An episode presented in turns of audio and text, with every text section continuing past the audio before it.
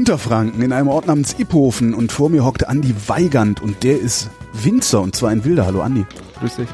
Äh, ich habe gelernt, ich war, ich war zuletzt war ich in Oberfranken, das ist Bamberg, das ist Oberfranken. Ja. Die Oberfranken hassen die Unterfranken, hassen die Unterfranken auch die, naja, hassen nicht, aber also die, also ihr seid die Ostfriesen der Oberfranken, habe ich. Hat denn das erzählt? Hat er gesagt? Ja? er meinte, ja, nee, mit dem wollen wir nichts zu tun haben, das sind keine Franken. Ah ja. Äh, Sagt ihr das auch über die Oberfranken? Nee, natürlich nicht. Wir haben jeden gern. nee, weiß ich gar nicht. Ich hab so, dafür bin ich glaube ich zu jung, um diese ganzen komischen Ri- Rivalitäten irgendwie Ja. zu kennen. Das kenne ich nur von früher, keine Ahnung. Ich meine, was gibt's so Früher Club oder Fürth zum Beispiel im Fußball, die Ja. hier gegen, ich mein, wir haben das hier auch. Wir sind ein kleiner, kleiner Ort, wobei wir sind in der Stadt, wir haben ja, wie viele Einwohner in die Pofen? 4000 Einwohner oder sowas? Trotzdem Stadt? Ja, klar. Ganz alte Stadt. Pofen ist eine wunderschöne Stadt. Wir haben ja sau viel Tourismus und alles. Ja. Richtig schön hier. Ja, ich habe es gesehen, als ich reinkam, auch so Stadtmauer, durch die man Ja, ja, wir haben noch eine so komplette so. Stadtmauer. Wir waren eine, wie heißt es, äh, eine Sanitätsstadt oder eine, wir hatten halt La Lazarett, genau, Lazarettstadt im Zweiten Weltkrieg. Und deswegen ist noch alles erhalten. Ah, ja. Also ist verdammt schön hier. Also- die Stadtmauer geht einmal komplett rum mit Herrengraben, Weinberge direkt außen rum, also. Ihr seid sehr also viel nicht, nicht, zerbombt worden, weil es eine Lazarettstadt war, oder? Genau, ja. Ah, super. Genau, ja. Weißt du, wie viele Touristen hier sind? Boah, irgendwas habe ich letztes Mal gelesen. Das, das ist doof, wenn jetzt was komplett Falsches sage. Ich glaube 60.000 im Jahr, also. Das ist ordentlich. Ja. Das ist viel, ja. Ja. Und mittlerweile auch viel junge, mittelalterige, natürlich auch viel ältere Leute, die Hm. irgendwie, aber auch wir haben mittlerweile viele Leute so aus Großstädten und so, die einfach das mal genießen, wenn es ein wenig ruhiger ist, wenn es, letztens hatte ich ja schon Australier da, hm, weil wir ein bisschen Wein nach Australien exportieren, ähm, was ist letztens, war vorgestern da, und ähm, der hat auch gemeint, das ist total krass. Weil die kennen das ja gar nicht, so alte Das ist- Bausubstanz. ja, Für mich ist es komplett normal hier irgendwie. Da, da Ja, stehst klar. halt rum und da steht halt das alte Haus Gottes, steht halt schon immer da und die Ja. Stadtmauer und es ist ruhig. Ich meine, ich bin auch in den Städten unterwegs und kenne mich schon aus. Ich bin ja nicht irgendwie zurückgeblieben, lebe hier noch auf meinem Dorf irgendwie, sondern, aber es ist schon ruhig hier. Also, Ja, ist schon ist- geil. ich wenn du mir sehr angenehm und vor. Sehr ruhig, keine Autobahn in der Nähe. Du hast gesagt, du bist, du bist zu jung, um diese, diese landsmannschaftlichen Rivalitäten überhaupt noch wahrzunehmen. Du bist 25 Jahre alt. 25, ja. Ähm, normale Kinder, Bin ich nicht normal, oder was? normale Kinder äh, äh, verlassen äh, ihr Dorf, wenn sie mit der Schule fertig sind. W wann bist du oder wie bist du auf die schiefe Bahn geraten, dass du hier geblieben da, bist? hier, ja. Na, das war eigentlich, bei mir was ähnlich, weil ähm, wenn du auf dem Weingut auf, das zeige ich mal gerne, wenn du auf dem Weingut aufwächst, ist es nicht, also ich wollte nie wirklich Winzer werden, Aha. wo ich jung war, weil wenn du auf, es ist sau schön und alles, du bist in der Natur, aber es ist auch alles so selbstverständlich und Ja. wenn du hier aufwächst, ist irgendwie, ist was anderes, als wenn du von außen kommst. Ja. Weil alle denken mir so, auch wenn ich das irgendwelchen Leuten in der Stadt erzähle, so, wow, krass, du bist auf dem Weingut aufgewachsen, denke ich mir so ein riesen Chateau und alles, und ich leider mit meinem weißen Schimmel durch die Gegend, aber so ist natürlich nicht, sondern es ist natürlich schon viel, viel Arbeit natürlich auch und wenn ich irgendwie, keine Ahnung, mit 18, mit 16, 18 habe ich natürlich andere, andere Vorstellungen, als draußen was, im Weinberg was, zu stehen. was ja die meisten, also so gerade, ich, ich wohne ja in einer Großstadt in Berlin und äh, man hat ja so romantische Vorstellungen davon, so, ach Mensch, äh, end mal ausbrechen aus diesem Hamsterrad, äh, einen eigenen Weinberg haben und so, äh, was man Romantik. ja...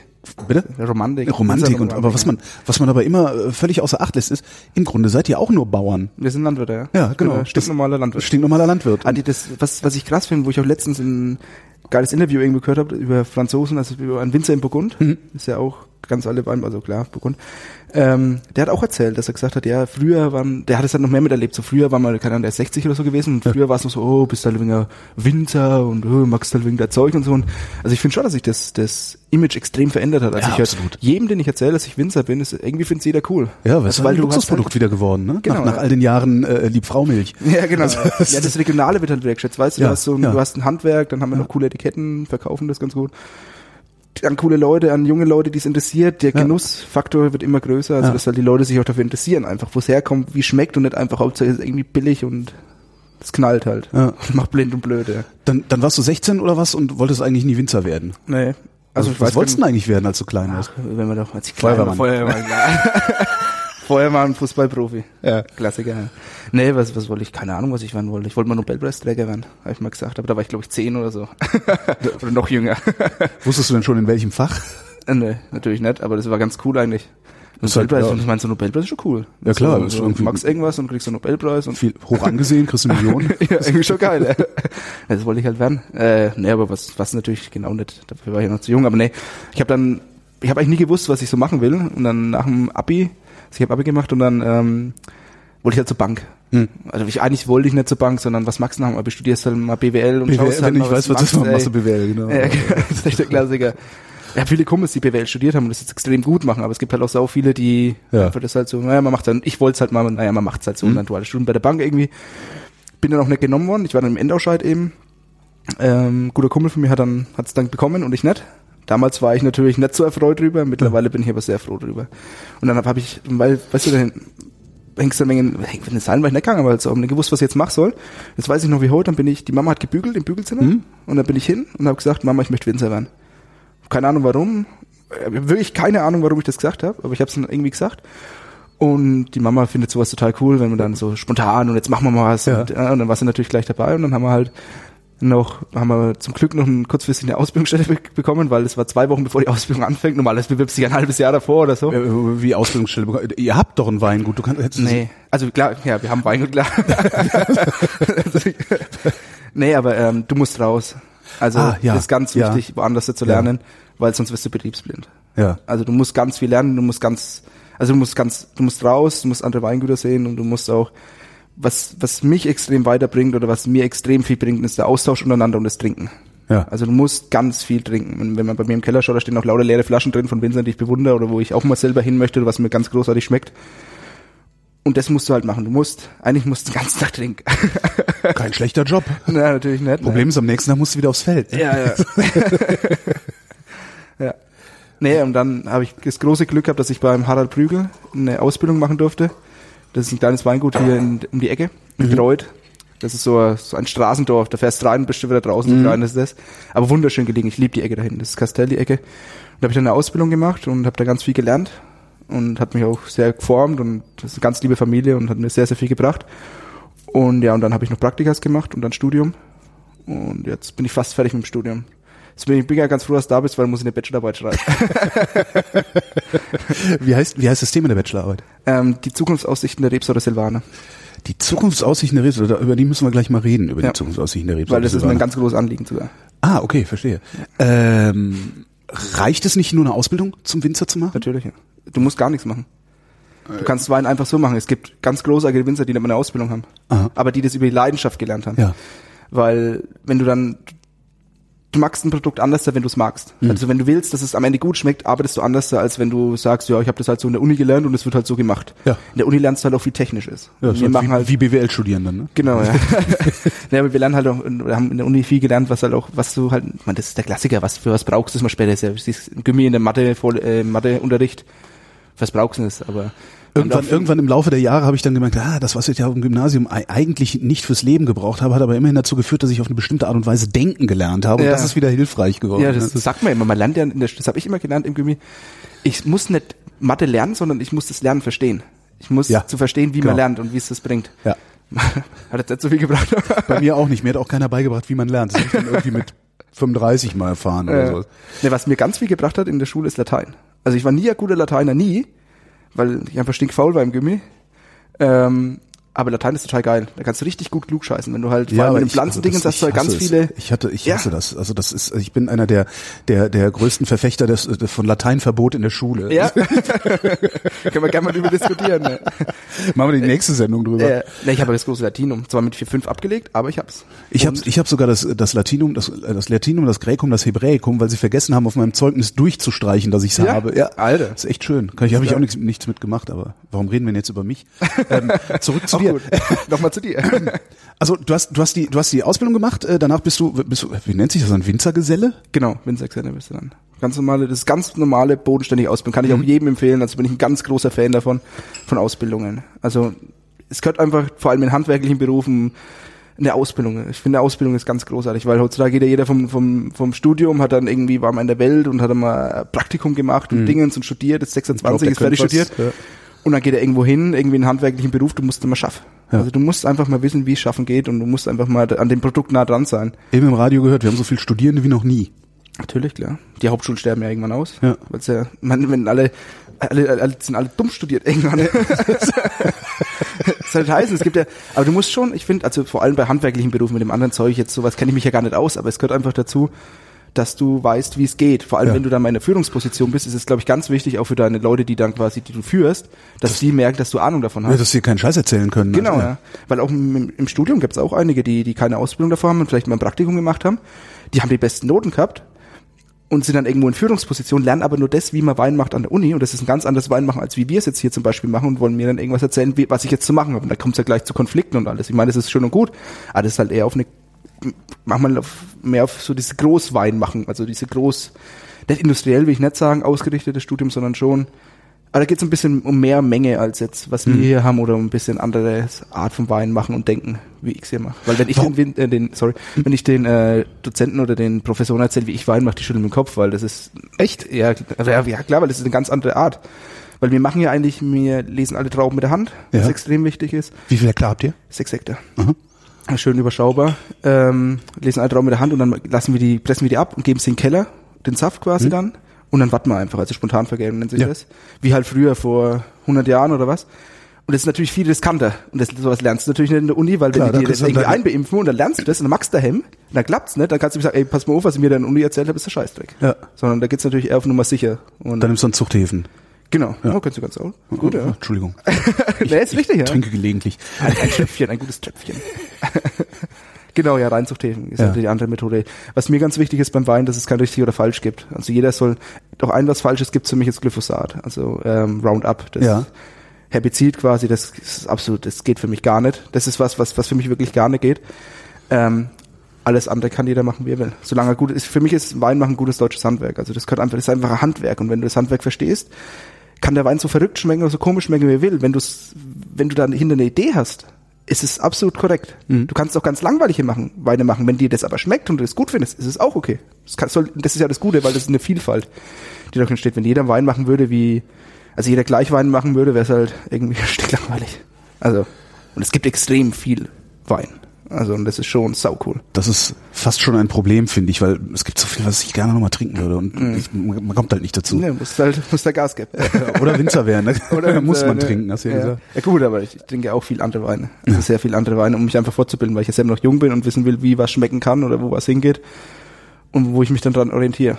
Ich mache nichts nach, überhaupt nicht. Wir haben ja auch selber durch die Art, wie wir Wein machen oder durch die Etiketten und das ganze Aufdrehen und so, sind wir auch im Prinzip nicht Vorreiter überhaupt nicht, aber es ist auch, es ist auf jeden Fall was anderes und nichts Nachgemachtes, aber ich finde es ganz wichtig, sich an, an Winzern, die man bewundert, zu orientieren. Also einfach zu sagen, wie machen die das und wie kann man das dann auf seine Art Wein zu machen umsetzen? Also wie, wie wird sie herpassen? Und wie mache ich das, damit ich zufrieden bin? Weil ich mache meinen, der, der mir auch, äh, der Wein muss mir schmecken, weil sonst habe ich, sonst kann ich den nicht verkaufen. Ja, du, wenn, wenn ich irgendwo einen Kunden habe und dann das schmeckt nicht gut und dann stelle ich das auf den Tisch und der sagt, uh, was ist denn das? Und sage ich, uh, ja, das ist nicht so ganz geklappt, aber kauft doch mal einen Sechser Karo. Das klappt irgendwie nicht so ganz, sondern das muss Das schon ist, passen. das ist, das ist aber auch wirklich die Haltung, die, äh, die hatte ich auch bei, bei äh, Schwester Doris, der, der Leiterin der Klosterbrauerei in Mallersdorf. Gibt's Mhm. auch eine Sendung mit ihr zusammen. Die hat auch gesagt, ja, Pilz brauche ich nicht. Ich mag keinen Pilz. genau. ja. Und darum So braucht es nicht. Das ja. ist äh, eigentlich die richtige cool. Einstellung. Ja, das geht auch viel mehr, also auf diese Spezialisierte ist halt irgendwie viel cooler jetzt mittlerweile, dass man sagt, zum Beispiel deswegen auch die Silvaner. Ich finde Silvaner ist die großartig, also es geht, das wollen wir mal so kurz zum Riesling erzählen. Natürlich steht Deutschland auch für Riesling oder steht für Riesling. Und ähm, aber ich finde halt Silvaner könnten hier nach Franken sowas von ultra krass und das passt hier einfach perfekt hin und Ja. deswegen sollte man sich darauf konzentrieren. Man kann natürlich auch, ich habe auch so Sachen, die jetzt Spätburg, ich liebe Spätburgunder, Spätburgunder ist das beste Rotweinsorte, die es gibt, also es ist grandios. Haben wir auch, ja, genau, schön Säure und ähm, einfach geil. Der Spätburg, ich mag dieses ganze, die ganze Bordeaux-Blends, das ist nicht so meins. Also ist auch cool, aber es ist auch ist nicht so meins. Ich orientiere mich da eher am Burgund, weil das einfach, das ist so geil, das schmeckt einfach richtig gut. Und sowas wie Spätburgunder ist auch eine geile Spielwiese. Oder haben ja auch ein bisschen was. Weißburgunder haben wir ein bisschen was. Riesling haben wir ein bisschen was. Und ähm, Scheurebe, Scheurebe ist großartig. Ja.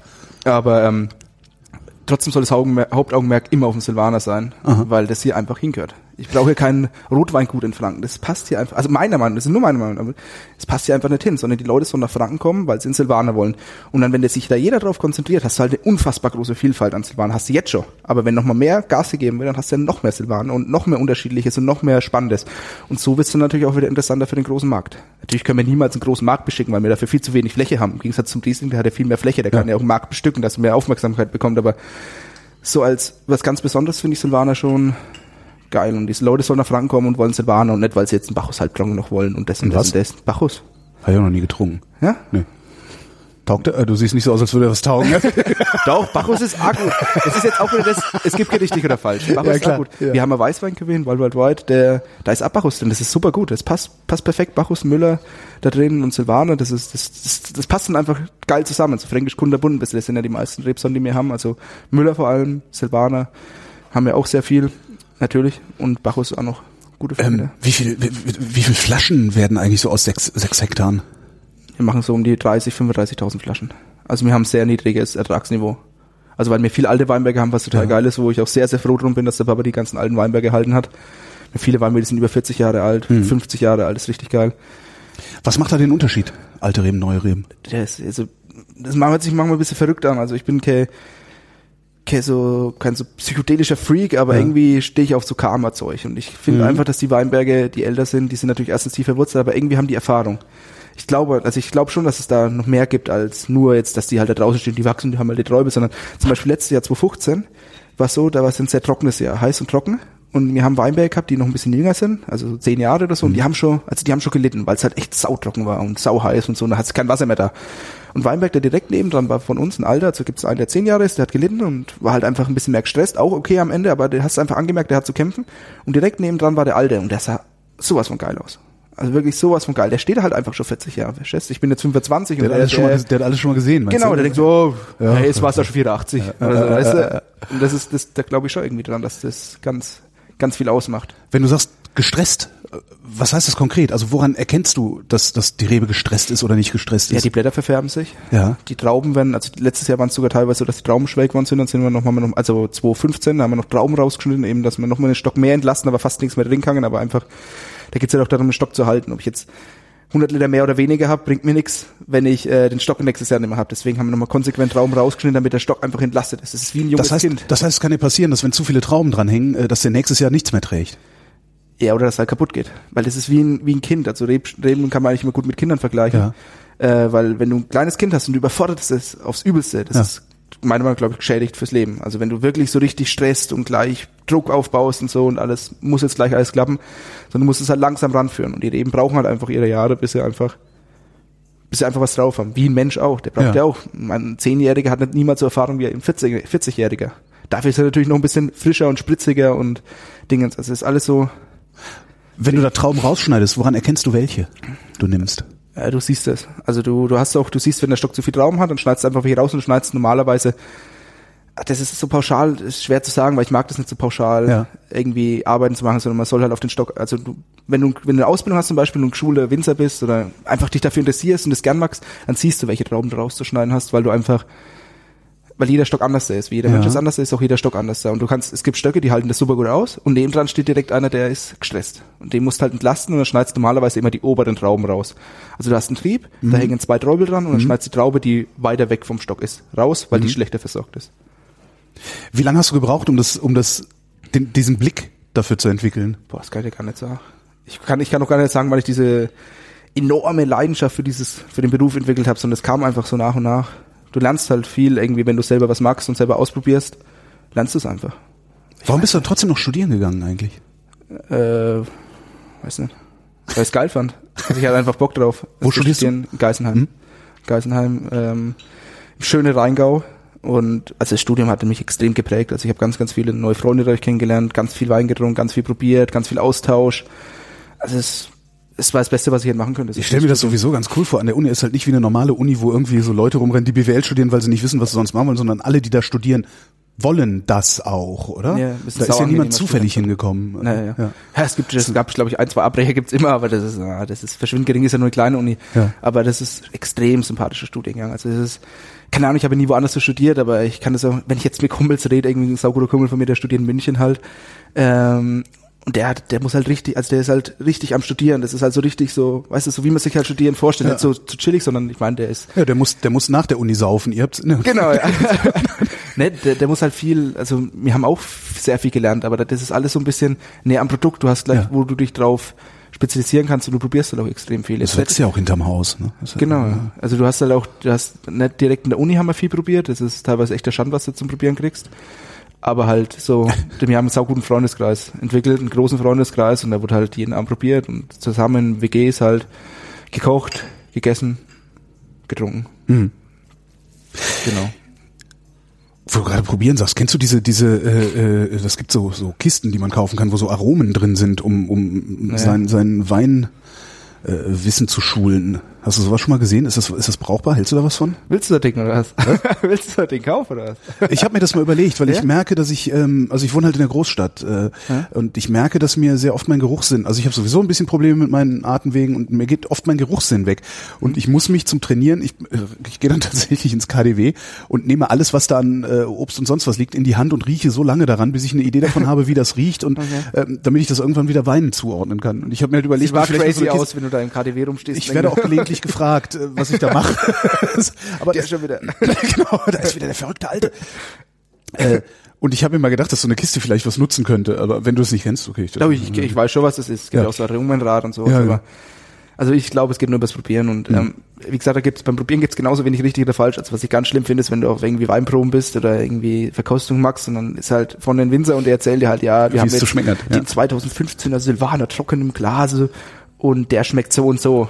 Mein, keine Ahnung, was du schmeckst und was ich schmecke. Natürlich hast du ein gewisses Profil, wenn die Säure hoch ist, aber es verträgt auch wieder jeder anders, weißt du. Ja. Ich bin, ich bin ganz großer Verfechter oder ein Fan davon, dass Wein einfach also was ich beim Wein ganz, ich sag's mal andersrum, was ich beim Wein manchmal ein bisschen gefährlich finde, ist, dass du sau viele Fettnäpfchen hast, wo du reinreden kannst. Und was die Hürde für viele junge Leute oder für Ja. me- allgemein Leute, die sich dafür eigentlich interessieren, extrem hoch macht. Ja. Weißt du, Bier kaufst du, machst du auf, trinkst. Ja. Beim Wein fängst du schon an. So. Welche Flasche? Welche Rebsorte? Du hast auch Ahnung von Welche? Wein. Was kann ich mir denn mal kaufen? Ja, ja. Wie, so. was kannst du dir mal ja, das ist so die Frage, die man Ach so, ja, ja, genau, stellt. ja. Ist, äh, ja. Hey, wie meinst du das jetzt? geh, halt, geh halt, geh halt zum nächsten Weinladen, frag, was er offen Ach hat so, und meinst du, wenn jetzt mich Nein, also wenn, Ja, wenn genau, jetzt man, man wird was verstanden, gefragt, ja. Ja, und du hast halt auch äh, dann Schraubverschluss, Kork, welches Glas. Weißt du, du hast so viele Fettnäpfchen, wo du reintrittst, dass Ja. manche Leute sagen, oh, bevor ich da jetzt irgendwas mich blamier oder so von meinen Freunden, obwohl ich einfach nur Flasche Wein trinken will, dann trinke ich lieber Bier. Mhm. Das ist, glaube ich, immer noch da und das will ich oder wollen, es gibt mittlerweile so viele junge Winzer oder auch die, die etablierten, das ist ganz großartig, was in Deutschland passiert oder was, was einfach die letzten 10, 15, 20 Jahre einfach ist. Also es, ich, das ist total genial und ähm, was sich da eben auch verändert, dass die Leute jetzt einfach kapieren, dass Wein einfach was Geiles ist, was gut schmeckt Ja. und was einfach Spaß macht. Und Ja, das ist, das ist gefühlt, ist das tatsächlich explodiert in den letzten paar Jahren, dass auf einmal lauter so Leute wie du und, und, und, und also in deinem Alter oder so zwischen, Genau. zwischen 25 und 35 auf einmal Wein machen, der, der, den man noch nie vorher gesehen hat. Das, Ja. äh, ja. Ist das eigentlich, wenn, wenn ich dich wilder Winzer nenne, beziehungsweise wurdest du mir, wurde mir gesagt, du seist ein wilder Winzer. Na, ich bin immer ist das, crazy. Ist das irgendwie, ist das, was, was ist das? ja, nee, weil, weil unsere Etiketten halt der Wilde heißen. Ach, deshalb. Ja. Ah, okay. Ich dachte, es gäbe so, eine, so ein informelles Netzwerk von Winzern, Ja, das sich wir wilde. Winzer nennt. Oder, irgendwie. Wir haben, ja- wir haben ja Jungwinzer, also, oh, jetzt habe ich schon fast gerade, schneid ich bitte raus, ey. Ja, okay. Jungwinzervereinigung finde ich ganz schlimmes Wort. Ähm, wir haben, ähm, Ach, ach so, ja, das. nee, dann musst du jetzt nochmal, dann musst du jetzt noch mal neu ansetzen, damit ich einen ordentlichen Schnitt setzen kann. okay. Ja, wir, wir haben, also es ist für die ganze Vereinigung, das ist, Warte, jetzt habe ich den Faden verloren, das erzähle ich nachher mal. Dann schneide ich es auch nicht raus. ähm, äh, was ist der Silvaner für eine Traube? Also wie, wie unterscheidet die sich von beispielsweise dem Riesling? Kann Riesling das, hat mehr Säure. Riesling Also das ist so das er- erste Merkmal, was hat Riesling hat mehr Säure. ist knackiger, ne? Ist Knackig, ja. ja. Silvaner. Aber es kommt halt auch darauf an, wie du, wie du Silvaner ausbaust. Also mir, wie gesagt, wir lesen ja alles mit Hand. Wir lesen nur gesunde Trauben und lesen da auch gestaffelt. Also wir schauen so, schon so, dass wir für jeden Weintyp, den wir haben, ähm, die perfekten Trauben rauslesen. Also für einen wilden Silvaner, der so der Einstieg ist, der auch ein bisschen spitziger sein soll und darf und muss, lesen wir halt die Trauben früher, damit er einfach noch mehr Säure hat. Also unsere Weine haben relativ viel Säure für Silvaner und das finde ich eigentlich total geil, weil Säure ist, Säure ist immer ein Anzeichen, also so, soll ein Wein gut altern, braucht er Säure. Deswegen altert auch Silvaner teilweise nicht so gut. Von früher noch. Jetzt mittlerweile gibt's ganz viel großartige Silvaner, die auch ein bisschen mehr Säure haben und Power haben, weil er weniger Säure hat. Das hat halt einen riesigen Vorteil. Aber jetzt kommt halt darauf an, wie du ihn ausbaust. Also wie gesagt, wir lesen die früher und deswegen hat er auch mehr Säure und deswegen ist er frischer und knackiger und weniger Alkohol, was mir auch ganz wichtig ist. So Brummen mit 15, 14 Alkohol, oh, das ist ein bisschen nach dem Glas schon voll und das ist mir teilweise echt too heavy. In einem Weißwein finde ich das auch unangemessen. Das, Ja, aber es gibt fühlt sich mehr. falsch an, wenn ich das, wenn ich das trinke. Ja. Ja, es gibt immer mehr. Es gibt ja noch Leute, die sagen, was, der Wein kostet 20 Euro und will ich aber 15,5 Umdrehungen. Äh, Ich habe auch mal jemanden kennengelernt, der war der Meinung, dass wenn das Etikett gut aussieht, äh, man davon ausgehen kann, dass der Winzer sich auch mit dem Wein Mühe gegeben hat. ja. Äh, Ist bei mir aber genauso. ja, aber verlassen würde ich mich da Nein. nicht drauf. Also das, äh, Verlassen darf sich nicht, aber auch zum Beispiel bei uns jetzt. Wir haben jetzt die, die neuen Etiketten und Bund und das kannst du auch so denken, oh, das ist alles nur Marke- Marketing. Aber das ist, finde ich, gar nicht, weil wir machen uns extrem viel Arbeit Ja. im Weinberg. Wir machen ein bisschen ganz kleines Weingut, da wird sich das ganze Marketing und Groß und Menge gar nicht, das wird gar nicht, da kommt es gar nicht drauf an. Sondern wir machen ja Wein wie ich Wein verstehe. Also Handlese ist unfassbar wichtig. Also für mich gibt's nur Wie Handlese. lange braucht ihr denn, um diese sechs Hektar per Hand zu lesen? Ja, wir lesen ja dadurch, dass wir gestaffelt lesen. Also dieses Jahr haben wir sechs Wochen gebraucht, aber wir lesen auch nicht jeden Tag. Also wir lesen mir zum Beispiel in Silvaner laufen wir einmal durch und schneiden ein paar Trauben raus, und dass der Stock einfach ein bisschen und machen die Blätter noch raus, dass die Trauben dann noch drin hängen für die Franken und die Helden, also die Spitzenweine. Ähm, und dann haben wir dieses Jahr zweieinhalb, drei Wochen gewartet und haben dazwischen halt noch Weißburgunder, Riesling und sowas halt gelesen. Ähm, und dann lesen wir die halt fertig. Also effektive Lesetage haben wir vielleicht so für zwei Wochen. 14 Tage, wenn du 15, sagst, 16. Wenn du sagst, ihr würdet früh lesen, wann, wann liest man normalerweise und wann lest ihr? Ja, ne, also mit Frühlesen meine ich halt ähm, von den von den Werten her, also wie viel Öchse der Wein hat oder Okay, wie viel also- Säure okay, hat. Also verstehe. ich mache auch wenig nach. Ich untersuche zwar die Weine schon und schaue nach, wie viel Öchse die haben, also wie viel Zucker Mhm. und dementsprechend wie viel Alkohol. Ähm, aber mir ist viel wichtiger, wie die Trauben schmecken. Also ich fresse im Herbst so unfassbar viel Trauben, das ist echt total was ekelhaft. Ey. Aber halt immer, ich laufe dann durch die Weinberge, probiere, probiere, schaue mir die Kerne an, wie lösen sich die Kerne vom Fruchtfleisch, sind die Kerne braun, sind sie grün, ähm, genau, wie schmecken die Trauben, schmecken sie intensiv, passt es noch nicht so und danach lesen wir. Kannst du anhand des Geschmacks der Trauben schon erkennen, wie der Wein in etwa werden wird? In etwa schon, ja. Also was, also zum Beispiel beim Silvaner ist es eher schwierig, weil es eine, von der Frucht eher ein bisschen verhalten ist. Im Wein im Endeffekt. Auch die Trauben, aber zum Beispiel, wenn du jetzt eine Scheurebe-Traube probierst, die Trauben schmecken genial. Also die schmecken, schmecken schon fast so wie Scheurebe oder Muscatella oder sowas. Das sind total geile Esstrauben und da schmeckt der Wein dann im Endeffekt auch schon. Du weißt, wo es hingeht. Also Ja. Muscatella-Trauben schmecken ähnlich wie Muscatella. Ja. Oder ziemlich ähnlich sogar. Ich habe auch schon mal Riesling-Trauben gegessen und habe gedacht, huch. Also als ich das erste Ja. Mal in meinem Leben eine Riesling-Traube gegessen habe, habe ich gedacht, oh, äh, die, die schmecken ja nach was. Ja, also das ist, das ist, seitdem kaufe ich im Supermarkt keine Trauben mehr. Ja. Was sind das eigentlich für Trauben, die man da im Supermarkt kriegt? Ja, die halt Tafeltrauben, was, woher Ja, kommen die die? sind ja teilweise kernlos, also die sind alle gezüchtet. Ja. Weltweit kommen dann ein bisschen noch globalisiert. Brauchen noch alles aus Südafrika. Trauben aus Südafrika, das musst du mal geben. Da gehst du im Herbst, wo wir hier ernten, gehst du in, in den Supermarkt und siehst Trauben aus Südafrika und denkst dir, alter Vater, der ganze Wenger drauf. Ich meine, die sollen nicht unsere Trauben essen, ey. aber trotzdem, ähm, weißt du, das ist schon irgendwie verrückt. Ja. Ähm, so, ihr habt gelesen, Hm? dann presst ihr es aus, schmeißt den Saft in den Keller und dann macht ihr Spontanvergärung. Genau. Ähm, müsste das nicht dazu führen, dass jeder Jahrgang sehr anders ist als der Jahrgang davor? Nee. Nicht. Also jeder Wein schmeckt sehr anders aber dadurch, dass wir den ähnlichen Hefestamm im Keller haben, oder den, wir haben einen eigenen Hefestamm im Keller dann. Der wohnt da, ne? Also Genau, die Idee der- ist, der die Idee ist jetzt, äh, mal für, für wer es noch nie gehört hat, Spontanvergärung ist, du stellst in, im Grunde einen offenen Bottich mit äh, Traubensaft dahin und die Hefen, die im Keller sowieso schon wohnen, hüpfen da rein und äh, ja, verstoffwechseln, Wein, verstoffwechseln den Zucker da drin und machen da Wein draus. Genau, wenn du dir ein Päckchen irgendwie, du kannst auch gezüchtete Hefen kaufen, Mhm. die sind ausselektioniert aus, auch so, also auch, sind ganz, sind natürliche Hefen, aber selektioniert, also Mhm. machen ein gewisses Geschmacksprofil.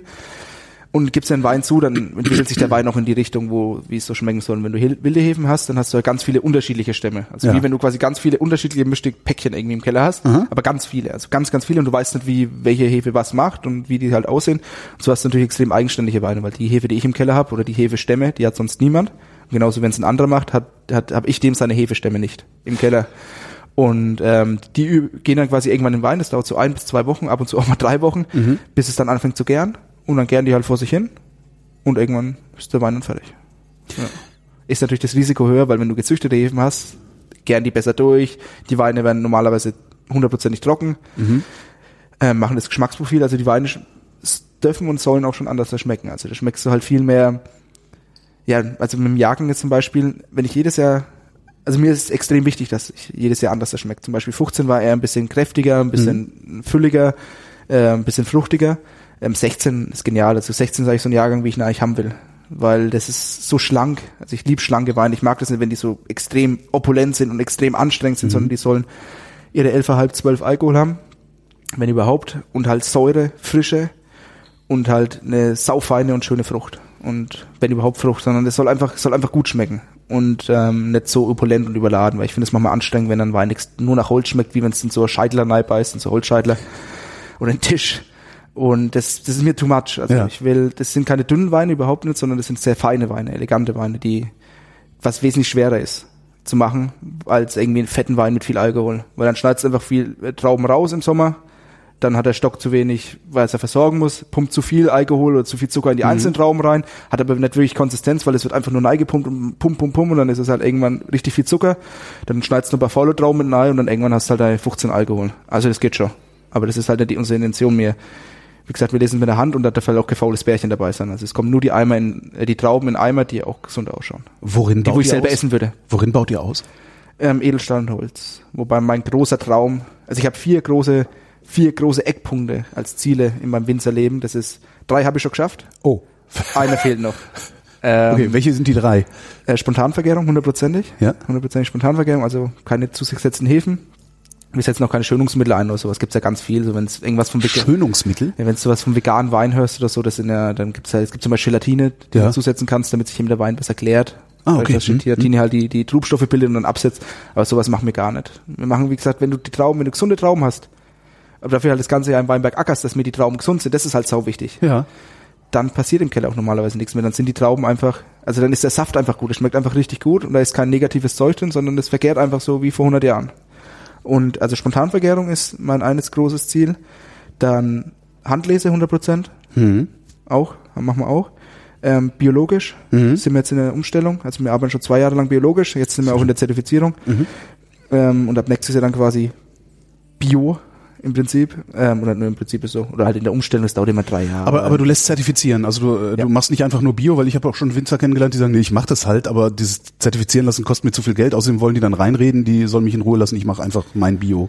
Genau, ja. Bio. Kannst du da machen, ja. Ja. Aber ich finde, ähm, wenn ich das schon mache, Ja. dann sollen das die Leute auch sehen, dass wir es machen. Es ist ein Ich mein- Verkaufsargument, klar. Ja, ich mache das nicht wegen Verkauf, überhaupt nicht. Wir machen das ja schon seitdem ich Wein mache, seitdem ich damit angefangen habe, mich mit dem Thema beschäftigt habe, Mhm. wollte ich schon immer Holzfässer und wollte ich schon immer biologisch arbeiten. Weil für mich ist es einfach geil. Also Mhm. ich finde es einfach cool, wenn man im Weinberg irgendwie, also wenn man biologisch arbeitet und das ist kein Verkaufsargument für mich, sondern das für mich ist es eine Selbstverständlichkeit. Ja. Aber dadurch, dass es eben selbstverständlich ist, gehört es meiner Meinung nach aufs Etikett. Man kann einfach so, oh, du magst es nur als Marketing und alles, aber das finde ich nicht. Ich finde, die Leute sollen das sehen. Die Leute fühlen sich dadurch ja auch vielleicht auch, auch besser, weißt du, wenn die es dann sehen und Ja. wissen, okay, das ist ein Biowein, oh, das ist doch cool. Und der nächste fühlt sich vielleicht auch animiert dadurch äh, und sieht, Genau. ah, es geht also doch. Das ist ja, es hieß es ja auch lange, nein, das geht gar nicht. Ja, es war, ich habe großen Respekt vor den Winzern, die schon 20, 30 Jahre biologisch arbeiten, weil heutzutage ist es schon, es ist nicht einfach überhaupt nicht, du hast viel mehr Arbeit und du musst auch viel genauer schauen und deine Weinberge echt gut pflegen, aber du hast schon, es gibt einfach so viele, die es mittlerweile machen, du hast eine gute Beratung, du hast gute Mittel, ähm, die du einsetzt und vor 30 Jahren, ey, da warst du, warst du Hexenmeister, wenn du es Ja. gemacht hast und musst dich ständig irgendwas Dummes anhören. Heutzutage ist es normal, man macht's halt und fertig. Obwohl es immer natürlich noch eine extrem kleine Nische ist, aber es wächst. Also ich auch viele meine Freunde von der Uni oder so, die auch selber mit den Weingütern anfangen und ähm, sich so ihr eigenes Ding aufbauen, die denken auch alle biologisch. Ja. Oder halt jedenfalls den biologischen Gedanken, nicht unbedingt gleich zertifizieren, aber auch der biologische Gedanke ist auf jeden Fall da. Wann hast du eigentlich deinen ersten Wein gemacht? 2012 habe ich mal einen Wein gemacht. Ein Riesling. Damals habe ich noch gedacht, Riesling ist das größte hier in Franken, aber das habe ich mittlerweile auch revidiert. Riesling ist, wächst auch sehr, sehr gut in Franken, überhaupt kein Thema. Aber das machen die Jungs in Rheinhesse oder in der Pfalz oder an der Mosel vor allem besser als mir. Oder halt eigenständiger und spannender als wir in Franken. Natürlich ist Franken auch großartig für Riesling, aber wir sollten uns eher auf den Silvaner konzentrieren. Und 2013 war dann der erste Jahrgang, den ich selber gemacht habe. Was, was, was hatten eigentlich denn, was, was haben deine Eltern eigentlich gesagt? Also gesagt, so, ich übernehme das jetzt hier. Ja, so also, was nicht. Eben, also äh, was, was, was ich so höre, ist gerade von Winzern, äh, na, da, da musste ich dann aber auch noch mal acht Jahre mit meinem Vater ringen, bevor er mir nicht mehr reingeredet hat. Und, äh, Ja, du hast einen Generationenkonflikt, natürlich hast, den hast du immer. Ja. Also ist auch gut so, weil wenn ich jetzt alles von Anfang an machen dürfte, wie ich es wollte, dann wäre das jetzt nicht so, wo wir jetzt sind, weil ich habe teilweise total bescheuerte Ideen und die Mama und der Papa holen mich dann irgendwie wieder mal ein bisschen runter und wir treffen uns dann irgendwo in der Mitte. was für Ideen sind das dann, die total bescheuert sind? Ja, was, was, was, zum Beispiel jetzt, was wir jetzt diese, wir haben es ausprobiert haben, halt mehr mit Maischegärung arbeiten, also die Trauben ganz auf der Maische lassen und Orange. Mhm. Ja, aber das mache ich auch nicht so, weil das ist nämlich auch wieder ein Thema, wo man sich, wo ich mich lang drüber ärgern Ja. könnte. Dieses ganze Nat Naturwein und so, das ist extrem spannend und ich trinke es auch gern. Und auch Orange. Aber dadurch, dass es jetzt irgendwie ein bisschen bekannter worden ist, hast du natürlich auch viele, die es jetzt einfach mal machen. Ja. Nur ich finde, wenn du das magst, dann solltest du es auch konsequent machen. Wir haben zum Beispiel 2015 eingemacht, der auf der Maische vergoren ist, ein Silvaner. Der liegt jetzt im Barrik und den lasse ich da einfach zwei, drei Jahre drin liegen, ohne Schwefel, ohne alles. Ja. Und das ist für mich dann konsequent. Und wenn es am Ende schmeckt, dann wird er verkauft und wenn nicht, muss ich halt schauen, was ich damit mache. Aber ich hau nicht irgendwas auf den Markt, was ich halt jetzt so mal halt, weil ich das jetzt mal gehört habe, oh, Orange Wine, das ist jetzt total cool. Machen wir mal irgendwas und der kommt dann im Januar nach der nach dem der vergoren ist schon auf die Flasche, das ist für mich eine Konsequenz, sondern du musst dann wirklich mal ein, zwei Jahre warten und das mal wirklich, sowas braucht Zeit und das solltest du dann auch wirklich konsequent umsetzen, wenn du sowas magst. Ja. Also es geht immer, um- also meiner Meinung nach geht es immer um Konsequenz. Wenn du was magst, entweder ich mag's gescheit oder ich lasse es. Haben deine Eltern mittlerweile komplett an dich abgegeben? Oder reden die noch mit? Natürlich rede ich noch mit. Hätte ja sein können, dass ich gesagt habe, okay, der. Junge, der macht das ordentlich. Äh, Ja, also so vom Weinmachen her darf ich schon meine Weine machen, wie ich will mittlerweile. Also das ist einfach, hört sich jetzt blöd an, aber ich sag, wann, wann gelesen wird, natürlich spreche ich mit dem Papa ab und so, weil er auch viel, sehr viel Erfahrung hat, er kennt sich aus Weinberge sehr, sehr gut aus, weiß, was abgeht. Dann spricht man sich ab, aber dadurch, dass es, es sind im Prinzip schon, es sind unsere Weine, aber ich mache sie. Also ich sag, wie sie im Endeffekt dann gemacht werden und also ich mache, also es, es ist komisch zu sagen, aber ja, doch, schon, aber es ist nicht mein Weingut. Es ist unser Weingut. Es gehört uns, es ist ein Familienbetrieb, es ist ein kleiner Familienbetrieb, das gehört allen. Genau. das vierte, was du in deinem Leben erreichen wolltest, haben wir noch vergessen.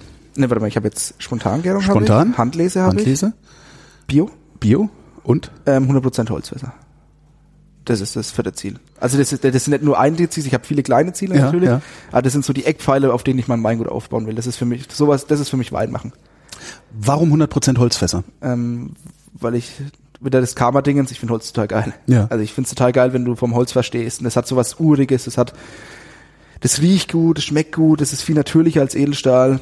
Ähm, und du hast halt einfach, du hast einen ganz anderen Bezug dazu. Weißt du, ich stehe aus dem Weinberg und mache mein, meine Trauben oder wir machen unsere Trauben und dann pressen wir die ab und dann kommt es in irgendwas genauso Natürliches wie, wie, wie, wie die Trauben, die aus dem Weinberg stammen.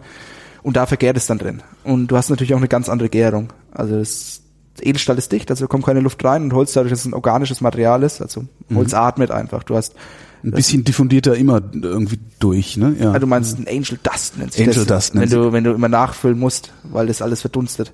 Aber das, das ist ein Punkt, aber der andere Punkt ist, ähm, dadurch, dass es natürlich nicht luftdicht ist, geht immer eine ganz kleine Menge Luft noch mit rein und es gibt natürlich einen Wein mehr Harmonie und Mhm.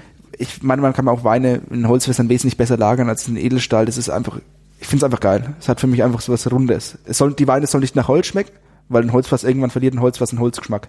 Es sind auch große Holzfässer. Nicht so die kleinen Barrix, wo dann, Ja. das, wie ich vorhin gesagt habe, nach dem Tisch schmeckt, wenn du einen Tisch Sherry drin war, ja, genau. Genau, ja. Sondern das sind so groß. reinhobeln. Genau. Ja, ein bisschen Späne reinhobeln.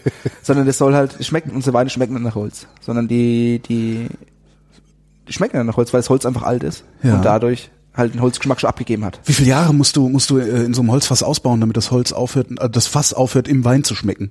Oder Ja, der Wein aufhört, nach Fass zu schmecken? Man sagt immer so richtig gut, wenn es erst so nach 10, 15, 20 Jahren. Aber nach, wir haben jetzt Fässer, die haben wir neu gekauft, 2013, die schmecken jetzt nicht mehr nach Holz. Also so drei, vier Jahre. Verstehe ich das richtig? Das Einzige, was dich daran hindert, 100% Holzausbau zu machen, ist, dass du noch nicht genug Fässer hast, die Genau. sich nicht im Wein wiederfinden. Also du musst einfach, es muss nur Zeit vergehen, dann schmeißt du die Edelstahltanks raus, weil du genug Holzfässer hast. Genau. Naja. Ja. Und aber das Ding ist halt beim Wein, was ich auch lernen musste, was ganz wichtig ist, ist die Geduld.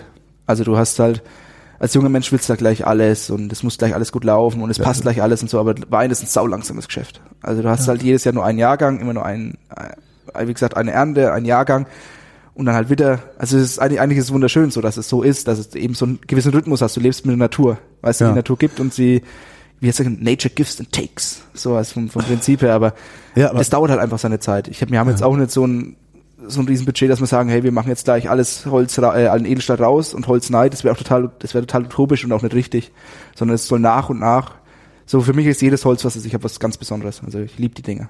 Ist dir schon mal passiert, dass äh, Nature nicht nur, äh, also die Natur nicht nur gegeben, sondern auch genommen hat, also dass dir eine Ernte ausgefallen ist? Nee, bis jetzt noch nicht, also die letzten drei Jahre waren eigentlich sehr gute Ernten. Natürlich hast du immer Schwankungen in der Menge und so und auch in der Qualität, aber sowas wie wenn, wenn mein Opa oder mein, mein Vater erzählen, wie es früher war, in manchen Jahren, wo es dann vollkommen erfroren ist oder teilweise riesen Übermengen, dass es einfach nicht mehr gut geschmeckt hat. Jetzt ähm, so allgemein vom Jahrgang zum Beispiel, wir hatten hier die Flurbereinigung in Iphofen. Ich weiß gar nicht, das, wenn ich das erzähle, weißt wenn ich wenn es nicht aufgenommen wird, kann ich erzählen, was ich will. Aber in den Jahres- hinterher rausschneiden. ja, in den Jahresdaten habe ich es immer nicht so hundertprozentig genau. Ja, egal. Aber so in den 70er, in den, äh, weiß ich mal, 75, 72 oder so war die Flurbereinigung Mhm. und die dauerte, weißt weißt du, wenn alle Weinberge rausgerissen oder halt ein Teil, Genau. dann wird angepflanzt, dann dauert es drei Jahre, bis es erstes Mal tragen, dann ist es zweimal erfroren und dann hast du dann immer fünf Jahre einen Ausfall. Das ist Wovon sowas, lebst du denn dann fünf Jahre Genau, lang? deswegen waren in den 80er Jahren, also dann die 80, Anfang der 80er, die Jahrgänge halt Übermenge, Masse ohne Ende, weil Ja. du, es, ich verstehe das absolut, weil du musst halt auch von irgendwas leben, Ja. weißt du, nicht nur, kannst du nur von Luft und Liebe und Philosophie leben, sondern du musst ja auch deine Produkte verkaufen, Ja. die du magst, weil sonst, wir müssen alle von, wir müssen alle irgendwie im Prinzip was verkaufen, sonst können wir nicht davon leben und sowas hatten wir jetzt die letzten Jahre nicht mehr. Also, natürlich, also die jetzt 2010 hat's mal gefroren, ne, ja genau, 2010 hat's gefroren, war ein sehr saurer Jahrgang. 2011 hat es, glaube ich, ein bisschen gefroren. 2012 war sehr gut. 13 gut. 14 sehr gut. 15 sehr gut. 16 sehr gut. Baut, baut ihr da irgendwie vor, ihr Winzer? Also gibt es eine Versicherung oder äh, ein, einen Fonds, in den jeder einzahlt und wo dann Winzer, denen es kaputt gegangen ist, äh, über den Rest des Jahres wenigstens ihre Miete, Krankenversicherung, was zu essen bezahlen können? Oder äh, nee. Das heißt, ihr, ihr geht immer auf volles Risiko dabei, letztlich. Ja, natürlich bildet ihr erst an Rücklagen, aber ähm, was du machen kannst, ist zum Beispiel Hagelschutzversicherung. Das ja. kannst du machen. Ja. Ich weiß Frost, ich weiß gar nicht, ob es eine Frostversicherung gibt. Also du lebst halt mit der Natur, ja. Aber zum Glück ich meine, hier in Epofen gibt es schon seit Jahrhunderten Weinbau. Ja. Die wissen schon, warum es hier ist. Ja. Verstehst du? Weil ja. sonst, wenn es seit 100 Jahren da friert, dann baut ja, keiner mehr Wein an. Genau, dann brennen die Schnaps. ja, genau. Irgendwann hört es dann mal auf.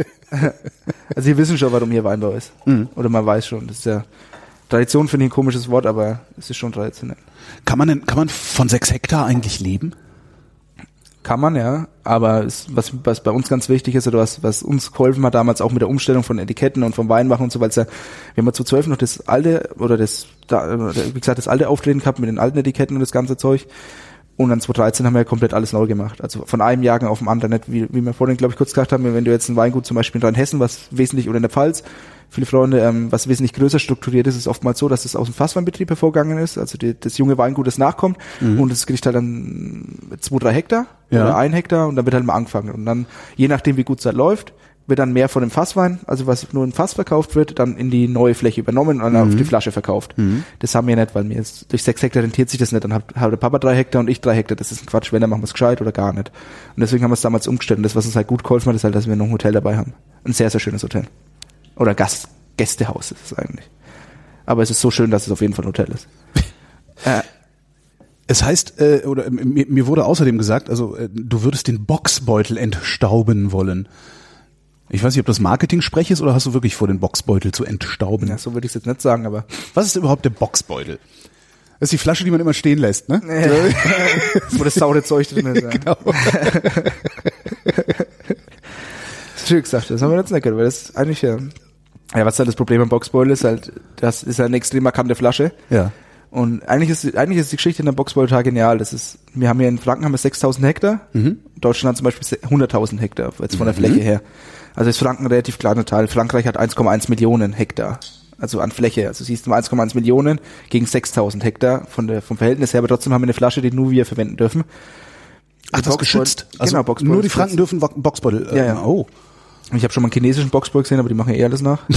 Also das ist nicht legal. Es gibt noch diesen Matois, weiß nicht, ob du den schon mal gesehen hast. Ja. Das ist auch so ähnliche Flasche, das ist irgendwas Portugiesisches, glaube ich.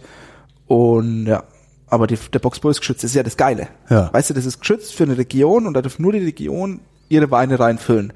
Und eigentlich müsste sagen, hey, wenn das jetzt irgendjemand erzählt, der Marketingstudie hat, hey, pass mal auf, eigentlich total geil. Ja, ja. Da machen wir jetzt mal was Richtiges raus. Aber das Problem ist halt, der Frankenwein hatte früher nicht so einen guten Ruf, eigentlich wie jeder deutsche Wein, glaube ich. Ja, äh, aber der Boxbeutel ist nochmal noch mal extra. Also der, ja, der, immer wenn ich das jemand erzähle, ist es so, ja, das hat mein Großvater früher getrunken und ja, das hat. Das Darum sage ich halt, das ist die Flasche, die du stehen lässt. Wenn ich und, und ich, ich, ich merke das an mir selbst, wenn ich im Weinladen am Regal vorbeigehe, ist der Boxbeutel das letzte, wonach ich greife. Ja. Egal was drin ist. Das heißt, wenn du es aber schaffst, da was Geiles reinzumachen, dass sich das rumspricht. Ja, okay. Das ist das Ziel. Ja, naja, aber es ist ja. auch, ist auch so dadurch, dass es so eine extrem markante Flasche ist, fällt die halt viel mehr auf. Ja, eben. Weißt du, so eine ja. Schlegelflasche, so eine dünne, lange Flasche, die, die haben halt alle. Haben halt alle, genau. Ja. Und dadurch fällt es halt aber auch nicht so auf, wenn mal was Schlechtes drin ist in dieser Schlegelflasche, in der schönen langen Flasche, weißt du? Schlanken Flasche. Wenn da was Schlechtes drin ist, ja, das war halt, liegt halt am Winzer. Ja. Wenn du beim Boxball einen schlechten Wein trinkst, dann ist gleich die ganze Region futsch. Und der Boxball, oh, alles ja. im Boxball ist scheiße und so. Das stimmt aber gar nicht. Sondern der Boxball, also es kommt halt immer darauf an, was du reinfüllst. Also du musst halt, äh, gute Sachen reinfüllen. Ich meine, wir haben, wir haben sechs Hektar haben wir keine große Marktmacht, natürlich nicht, aber mir ist es schon sau wichtig, dass, wir haben da auch nur Silvaner drin. Wir haben zwei Boxbeulen, nicht mehr. Es gibt mhm. ja Weingut, die haben 100.000 Boxbeulen im Sortiment, sondern wir haben zwei Stück, eben um die besondere Stellung rauszuheben und da ist auch nur zweimal Silvaner drin. Das sind auch die einzigen Weine, wo wir die Lagen draufschreiben, weil da eben so dieser Lagencharakter also das soll schmecken unterschiedlich, obwohl es zwei Silvaner sind, ja. weil sie von unterschiedlichen Lagen kommen. Da, da ist, das ist die Story dahinter, aus von alten Weinbergen über 40 Jahre. Und halt, wie gesagt, zwei und nur Silvaner, weil Silvaner steht für Franken und der Boxboy steht für Franken. Und dann natürlich auch ein bisschen höherpreisig, einfach weil es so hart wie es klingt, aber Preis macht immer auch Wertschätzung. Und da ist Was heißt höherpreisig in Zahlen? Der kostet 15 Euro. Naja. Flasche. Ja gut, aber für viele Leute, die jetzt nicht so viel Wein trinken, ist es schon viel Geld. Das stimmt. Also da ist so für mich, Schmerz, ich kaufe Schmerzgrenze ist so 8 Euro, 9 Euro, da, ja, stimmt. Mhm. Genau. Mit der Uni haben wir gelernt, ab 6 Euro ist super Premium. Ja. Ab ja, 6 Euro ist super was, Premium. Was, was die ganzen Weingüter oder was die ganzen kleinen Weingüter machen, das ist alles komplette Nische. Damit hätte ich jetzt nicht gerechnet. Ja. Ich, ich kaufe mir auch Weine. Also ich, ich, wenn ich meinen Eltern erzähle, was ich meine, die werden das wahrscheinlich anhören, jetzt das Radio-Ding, aber wenn ich denen erzähle, was ich für Wein ausgebe, da lange sich an den Kopf, weil ich, ich gebe sehr viel Geld für Wein ja. aus, aber mir ist es halt auch wert, weil ich es geil finde, weil, weil mir das unfassbar viel Spaß macht, Wein zu probieren und ähm, das ist einfach geil, ich liebe das. Das ist wie andere halt, keine Ahnung, äh, Mode einkaufen oder mhm. Autos oder irgendwas anderes halt. Das ist halt so, dass ich mach das, ich mach den Beruf so gern, weil ich halt auch das Thema total geil finde. Und ja. Machst du dich damit eigentlich unbeliebt bei den anderen Silvaner Winzern oder bist du eher ein Vorbild für die oder ein Na, ich glaub Vorreiter? Nicht, dass, ich glaube nicht, dass ich mit meiner 25 Jahre schon groß Vorbild bin. Dafür brauche ich glaube ich noch ein paar Jahre, um wirklich ein Vorbild zu sein. Das war doch ein guter Wein. Also, also ja, da geht's einem. Aber weiß ich, also ich, was ist mein ganz großer Wunsch, was ich einen Aufruf machen kann, ist, also ich, ich liebe einfach mein Wissen weiterzugeben. Ja. Also ich liebe es sau gerne auch mit dir, quatsch ich sau gern. Das ist sau entspannt. Ich, das ist einfach das Ding, was ich sau gern mache und ich möchte einfach mein Wissen, meine Ideen und mein meine Leidenschaft einfach weitergeben an auch an junge Leute beispielsweise. Deswegen habe ich mal richtig Bock auf Praktikanten oder auf Auszubildende oder sowas. Das ja. ist einfach was, was ich auf was ich Saubock habe, weil ich die dann richtig, die schiebe ich dann richtig schön in meine Richtung, erkläre denen richtig, wie es geht, dann wird viel probiert, ähm, viel getrunken und dann einfach so sowas zu formen. Das habe ich Saubock, weil ich selber auch geformt worden bin. Ähm, sowas weiterzugeben, was man selber macht. Und ich weiß noch nicht, also ich glaube, Wein kann nur groß werden oder Wein Deutschland kann nur so ich meine, Deutschland ist geil. Ist, wir haben so viele geile Weingüter hier, unfassbar viele gute Weingüter. Ähm, aber das ist so gut, weil es so vielfältig ist. Ja. Und ich finde es geil, wenn es einfach überall anders schmeckt. Und man zu dem Winzer geht, weil man es eben, mein Gott, wenn ich halt cremigere Silvaner mag oder wenn es halt ein bisschen kräftiger sein soll, dann muss ich halt zum anderen Winzer. Wenn ich es aber ein bisschen frischer, ein bisschen spritziger, ähm, ein bisschen eleganter mag, dann kann er gern zu uns kommen. Aber das ist ja das Geile, weißt du, du hast ja. auch, du hast auch einen Wein, der dir immer schmeckt. Jeden Tag schmeckst du auch anders, äh, jeden Tag hast du andere Dingens, du isst was anderes, sondern das ist, also es kommt schon darauf an, wann du den Wein trinkst. Und deswegen, ja. Mist, jetzt hatte ich eine Frage im Kopf und hab die vergessen. Schon die ganze Zeit so genickt, gell? Ja, ja, jetzt kommt's gleich. so, genau. so jetzt mal, wer genau. ruhig da drüben jetzt. Genau. ähm, die Säure ist mit verantwortlich dafür, dass ein Wein länger liegen kann. Hast du auch irgendwann vorhin gesagt. Genau. Äh, heißt das, dass ich deine Weine auch länger lagern kann? Ich glaube schon, ja. Also ich mag es jetzt seit drei Jahren. Wie gesagt, der 15 ist jetzt mein dritter Jahrgang. Ähm, ich habe schon das Gefühl, dass man sie lang lagern kann. Also 2013 habe ich noch anders Weine gemacht, da war sie ein bisschen cremiger, ein bisschen kräftiger und jetzt mhm. so über die Zeit, ich meine, ich brauche auf jeden Fall noch einige Jahre, bis ich das habe, was ich hundertprozentig will, aber ich komme da schon ziemlich nah ran, wo ich für mich selber sage, okay, so will ich, dass mein Wein schmeckt. Und das hat einfach was mit Säure zu tun, was mit Feinheit, weniger Alkohol, Eleganz, Süffigkeit auch, auch wenn es ein hässliches Wort ist. Aber sowas ist mir verdammt wichtig einfach. Ein Wein soll getrunken werden. Du kannst, ich habe schon Weine getrunken, wo wir stundenlang drüber diskutiert haben im, im Kreis und gesagt haben, oh, was, wie krass ist das? Einer fand es ultra scheiße, der andere fand es ultra geil. Ähm, aber im Prinzip, das kannst du kannst machen. Ja. Aber jeden Abend und immer so krass diskutieren, es geht auch einfach um Genuss. Ja. Und für mich ist es einfach ein gutes Produkt. Wir haben auch Weine, über die man viel diskutieren kann, gar, kein, gar keine Frage, aber für mich ist einfach, das ist halt einfach gutes, gutes Handwerk. Das ist einfach Wein ist ein gutes Handwerk, so, und es schmeckt dann noch gut. Das finde ich ja manchmal eh geil. Zum Beispiel beim Spätburgunder, also allgemein bei den Weinen von uns finde ich am krassesten eigentlich. Wenn du überlegst, wir haben dann Spätburgunder hell, den zupfen wir dann ein bisschen ab, die Bärle, hauen in den Tank, mhm. warten vier Wochen und, dann, und nach zwei Jahren schmeckt das Zeug halt so geil. Und das finde ich halt total geil, weißt du. Du machst das, machst diese buckelst das ganze Jahr im Weinberg, dass die Trauben schön aussehen, dass da nichts Faules reinkommt, dass das alles passt, dann liest es mit der Hand, dann zupfst du es mit der Hand ab, dass einfach alles perfekt ist. Aber im Prinzip legst du dann die Trauben in den Tank, wartest vorher und dann schmeckt das Zeug eigentlich noch, weißt du? Das ist, finde ich halt geil. Oder genauso bei der Spontangärung im Keller, wir essen die Trauben ab, tun Saft in den Tank mhm. und in die Fässer, warten und dann schmeckt's. Man muss auch sagen, ihr macht das mit den Füßen, ne? Also das Einschlafen, das, das, das, das, äh, ja. Ja, habe ja gerade gesagt, wenn wir ja. Maschinen haben. das ist schon, schon faszinierend. Ähm, ja, es macht auch Spaß und die ganzen Leute, helfen ja auch viel Kumpels mit und so. Ja. Die fragen immer, da gibt's halt noch ein Bierle dazu, ein Feierabendbierle und dann wird halt noch ein gestampft den ganzen Abend und dann irgendwann sind wir fertig und dann bleibt's zwei Tage liegen in, dem, in den Boxen eben, in die mhm. wir reinlesen und dann wird's auf die Presse gegeben. Zwei, ein, zwei Tage später, je nachdem, wie ich Bock hab oder wie, wie ich's will wie lange die da liegen lassen sollen. Macht da viel nach Bauchgefühl. Ich hätte gedacht, dass mit dem Stampfen wäre, äh, äh, durch das Stampfen würde jetzt das Pressen wegfallen. Nee. Nee. Nee, nee, nee. Du stampfst es ja nur ein, damit, damit die Trauben zerquetscht sind und dann stehen ja. die in dem eigenen Saft. Und dadurch, ja. dass sie im eigenen Saft stehen, entzieht der Saft nochmal den Bärenschalen, wo sehr, sehr viele Aromen drin sind und den Stielen ja. quasi Geschmack. Ich hätte so gedacht, dass du dann unten einfach einen Hahn aufmachst nee, und dann so, läuft. Äh, äh, so geht es gar. Also du hast, du hast, wenn es stampft, dann ist es quasi wie so eine, wie so eine Pampe. Ah, okay. Aber dann hast du ja 80 Prozent Verlust. Ja. Und das geht ja nicht, sondern das kommt danach auf die Presse. Mhm. Ja. Wenn du, du sagst, dir, dir fehlt ja noch, dir fehlt noch was, bis der Wein so ist, wie du ihn eigentlich haben willst. Aber was kannst du nur noch machen? Also ja, das ist eine gute Frage. du schmeißt den Kram in den Keller und wartest ja nur ab. Also was, ist denn, was für eine Stellschraube hast Weinberg. du überhaupt noch? Weinberg. Also wir haben sehr Weinberg. viele, also ich finde es schon sehr, sehr gut, wie wir im Weinberg arbeiten, weil wir sehr schöne Weinberge haben, sehr alte Weinberge, sind super gut gepflegt. Aber es, was ganz wichtig ist, glaube ich, ist der Zeitpunkt, wann du liest. Wann du liest und was halt auch sehr wichtig ist, ist die Erfahrung. Also ich merke es immer mehr. Ich mag es jetzt das vierte Jahr bei 2016 der Jahrgang und ich, ich bin ganz anders im Herbst als im ersten Jahr. Also mhm. ich bin entspannter, ich denke anders darüber nach. Natürlich bin ich immer unter Strom, also im Herbst gibt's Tage, da raste ich komplett aus, weil es mir einfach, weil du einfach unter Strom bist. Da wird halt auch mal, wird dann wird's halt auch mal laut und dann wird's halt irgendwie, weißt du, dann gibt's halt auch mal Stress. Aber ähm, irgendwie bin ich trotzdem entspannter als die Jahre davor, weil ich habe, stelle mir natürlich, ich stelle mich selber sau unter Druck, also weil ich immer perfekt haben will und so. Ja.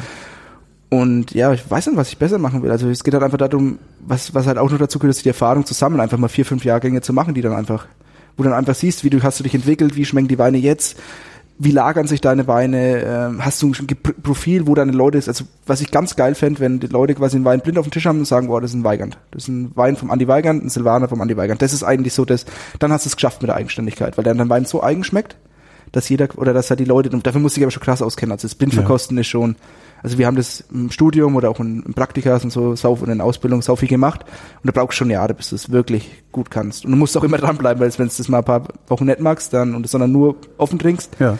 dann bist du schon wieder raus. Ja. Also es muss schon üben, aber es geht. Wenn deine einzige Stellschraube die Arbeit im Weinberg ist, welche Parameter sind das? Also klar, Zuckergehalt, hm. Ja, was mir ganz Das heißt, im Grunde musst du doch dann irgendwie, was weiß ich, dieses Jahr bei ich, in, in Öxle wird's gemessen, ne? Ich weiß mhm. nicht, wie, wie, wie die Zahlen da sind, die dann, äh, wie, wie viel Öxle hat normal so eine Traube, wenn du sie liest? Also, ja, das ist auch wieder sowas wie, ich mag das nicht so, wenn es so faktisch ist, weißt du? Ja. Weil Jägen anders. Nee, was, worauf ich hinaus will, ist, aber eigentlich kannst du doch nur sagen, okay, dieses Jahr mit äh, 10 Öxle, nächstes Jahr gucke ich mal 11, übernächstes gucke ich mal 9. 80. Ja, oder dann 80, genau. nächstes Jahr mal 85, dann das Jahr darauf vielleicht mal 75. Im Grunde musst du, ja, du kannst ja tatsächlich, wie du sagst, nur über viele, viele Jahre ausprobieren, was das Richtige gewesen ist, um es in Zukunft genau. so zu machen, wie es in der Vergangenheit mal geil war. Ja, das Problem dabei ist, ja. dass jeder Jahrgang anders ist. Ja sondern muss sich immer auf den Jagen anpassen. Das ist was, was ich, was ich lernen will oder was, was, glaube ich, kann das schon ein bisschen, aber es geht einfach noch viel, viel besser, obwohl ich schon sehr gut finde, aber es geht trotzdem noch besser. Man will ja als junger Mensch hat man extrem hohe Ziele und die will ich erreichen. Aber so vom Dingens her, also, es kommt halt auf, was wichtig ist, dass jeder Jahrgang, dass du dich an jeden Jahrgang irgendwie rantastest, dass du dir sagst, okay, ähm, das machen wir so und so, weil das dieses Jahr einfach so ist. Zu 15 war kräftiger, zu 16 ist schlanker. Zu 16 hätte ich die Trauben auch viel länger hängen lassen können, aber dann passt es meiner Meinung nach zum Jahrgang, sondern 16 hat 80 bis 90 Öchsle, schöne, äh, schöne Säure, saufrische Weine, klare, schlanke Weine, so will ich's eigentlich. Also das ist eigentlich schon gut, weil von, vom, es gibt ja noch, also früher war das schon noch so, dass 90 Öchsle, also es gibt auch Winzer, die Wein unter 90 Öchsle, hui, hui, hui, 90 Öchsle, das weißt du, wenn du Trauben ablieferst oder so jetzt an die Genossenschaft, dann wird auch viel nach Öchsle gemessen, also was du im Endeffekt ja. für Geld kriegst. Und ähm, da ist es schon noch wichtig, also Öchsle. Aber ich finde die Öchsle nicht so wichtig. Mir ist der Geschmack viel, viel wichtiger von den Trauben her, weil Trauben, die 80 Öchsle haben, können auch saugeil schmecken als 90 Öchsel. 90 hat natürlich mehr Zucker, noch mehr Einlagerung mhm. und sowas, aber das macht man auch too much. Das ist auch eine sichere Bank, ne? Je, genau. je, mehr, je mehr Öchsel, ja. Mh. Und es ist ja wesentlich aufwendiger, die Trauben immer zu probieren und ich will mir halt jeden Weinberg kennen. Also ich will wissen, wie, wir lesen ja auch teilweise Weinberge so, ich habe ja schon gesagt, wir laufen einmal durch, schneiden Trauben raus, mhm. dann laufen wir wieder durch, schneiden Trauben raus, aber wir machen es auch teilweise so, dass wir die Weinberge oben und unten getrennt lesen.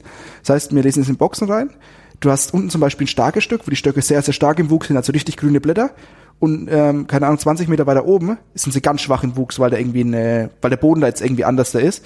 Und dann wird dann quasi die Box getauscht. Das heißt, wir lesen die starken Stöcke, Trauben ja. rein in die Box, dann fährt der Papa raus mit der Box, stellt die Box ab. Also ich sag dann Stopp, nächste Box, wird die Box wieder genommen, wenn die anderen schwachen Trauben reingelesen, dann wird der Boden oben wieder, oben drüber wieder stärker, dann kommt wieder die andere Box, also es ist ähnlich in das Hin und Her. Aber dafür, dass einfach dann jeder Weinberg muss, soll das Beste einfach bringen. Ja. Wein, einfach, dass ich verstehe, welche Trauben ich für welchen Wein verwenden kann. Weil Trauben und, haben wir sehr schöne, aber ich muss noch verstehen, also ich glaube, ich kann es schon, aber noch, es geht noch besser. Mhm. Ist immer komisch, wenn man so erzählt, wenn ich so sage, ja, es geht noch besser, dann denken die Leute immer, ja, der Wein schmeckt ja gar nicht. Aber das ist ja, das ist ja so ein, wenn ich 90 Prozent erreicht habe, will ich auch 100 Prozent haben. Ja. Weißt du? Ja. Die Weine jetzt hast du ja probiert, die sind ja schon sehr, sehr gut. Aber es geht trotzdem noch, was für einen Normalverbraucher gar nicht zu verstehen ist, weil was willst du jetzt da noch anders machen? Aber für einen Winzer, der, ich meine, ich bin ja in, meinem, in meiner eigenen Freakshow. Also ich denke mir über Sachen nach, wo manche, also wo andere oder normale Weintrinker oder auch Weinkenner ja. nicht drüber nachdenken würden, weil es ja schon gut ist. Aber man hat halt immer noch was, was noch krasser geht oder was noch anders geht. Hast du, wenn du den Jahrgang beurteilst, guckst du dir den dann nur zur Lese an oder hast du auch im Hinterkopf das gesamte Jahr, dass Ja, du im nee, Weinberg das, gearbeitet das Jahrgang ist, der Jahr ist sau, das Jahr ist sau wichtig. Also es kommt schon drauf, kommt schon drauf an, wie das Jahr war. hast? Wie ist denn eigentlich so der Jahresablauf von einem, von einem Winzer? Was ich so mache? Ja, was machst du ab dem ersten? Zeit schreibe ich Bachelor-Thesis. Bis zum 30.01. Das geht mir nicht auf die Nerven. äh, mh. nee, was macht man so? Also jetzt nach der Lese ist dann erstmal Rebschnitt. Also die Reben werden zurückgeschnitten. Weil Ja. Manchmal denken ja auch Leute so, ja, Winzer sein ist ganz geil, ein ganzes Jahr Schlepper fahren und äh, Wein trinken. Und am Ende und im Herbst erntest dann die Trauben, aber so ist es natürlich nicht. Das ist sau viel Arbeit das ganze Jahr. Jetzt im November ist eigentlich erst so ein sehr ruhiger Monat. Und dann irgendwann im Dezember fangen wir an, Januar mit Rebschnitt. Das heißt, die Trauben, die Triebe werden zurückgeschnitten, Reben rausgeschnitten, ähm, damit quasi dann der Weinberg wieder neu anfangen kann zu wachsen. Ja. Dann im Frühjahr kommen dann quasi die kleinen Triebe raus. Dann musst du schauen, dass die Triebe eben gesund bleiben. Ähm, musst die Sta- Grad in die in die Drähte reinhängen, dass sie schön hochwachsen. Dann, wachst dann wachsen die Trauben, kommt die Blüte. Also kommt die Blüte, dann wachsen die Trauben, dann musst du schauen, dass die Trauben gesund bleiben, dann machst du Blätter raus, schneidest vielleicht ein paar Trauben raus und schaust halt einfach, dass der Weinberg schön aussieht, wie ein Garten. Und das magst du. Im August ist es dann wieder ein bisschen ruhiger, Mitte Ende August. Das sind eigentlich, das ist immer so die Zeit, wo die meisten Winzer im Urlaub sind. Nochmal so vom Herbst, ein, zwei Wochen oder sowas. Und dann im September magst du eigentlich so Herbstvorbereitungen, also Presse, Keller, alles vorbereiten. Und dann Mitte September geht's dann eigentlich los mit der Lese. Bis Mitte Oktober, Ende Oktober, je nachdem. Dann ist November wieder ruhig und dann fängst du mit dem Rebschen an. Das ist so der Jahresablauf. Bist du denn jedes Jahr, äh, jeden Tag draußen? Hm, Zurzeit nicht, ne. Also im November ähm, eher weniger, da bin ich halt im Keller. Aber Klar. ich habe jetzt im Keller hab ich nichts mehr zu tun, weil es gärt und es schaut halt und es macht halt irgendwie so und ich probiere halt und wenn es fertig ist, ist es fertig und dann warte ich halt, bis es dann irgendwann auf die Flasche kommt. Im Februar oder im, im, im, nicht im Februar, sondern im März, April füllen wir dann die ersten Sachen und dann wieder im Juni die Boxboil und im September dann die, die Helden, eben auch gestaffelt. Ich will es auch noch viel mehr nach hinten rausziehen, dass ich viel später fülle, weil einfach die Weine dann nochmal mehr von der Hefe mehr kriegen im, im Keller. Ähm, und ja, eigentlich, was, Was ja, was ja dann noch eine Stellschraube wäre auch, ne? das stimmt, ja. Das ist eine Stellschraube, im Wein noch mehr Zeit geben. Ja. Das ist eine Stellschraube. Aber es ist, also die Weine, so von den Wilden ist schon ziemlich viel weg. Und das ist halt auch immer schwer, vor allem wenn du ein bisschen mehr im Handel ähm, aktiv bist oder in Restaurants und die haben dich halt gelistet und dann hast du halt keinen Wein mehr. Das ist immer ein bisschen Spagat. Es gibt auch Weingüter, die jetzt schon 2016 gefüllt haben, was ich aber ganz schlimm finde. Äh, den du 16 gerade erst Jahre. gepflückt. Genau. Entschuldigung, gelesen. Ja, gelesen. Ja, ja gibt's aber einige. Aber die sind ja wesentlich größer und da gibt's ja ganz andere Macht da, also ganz andere Druck dahinter. Aber mir, also wir haben auch schon viele Weine nimmer, aber wir füllen trotzdem erst konsequent im März. Was auch, was, was okay ist. Ja. Was was hast du jetzt noch gefragt? Habe ich auch vergessen. Kommen wir zu deiner Bachelorarbeit.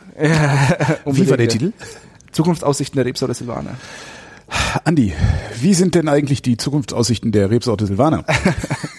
Das weiß ich nicht, ich muss ja noch schreiben, ich fange ja an. ist ja diplomatisch gelöst, gell?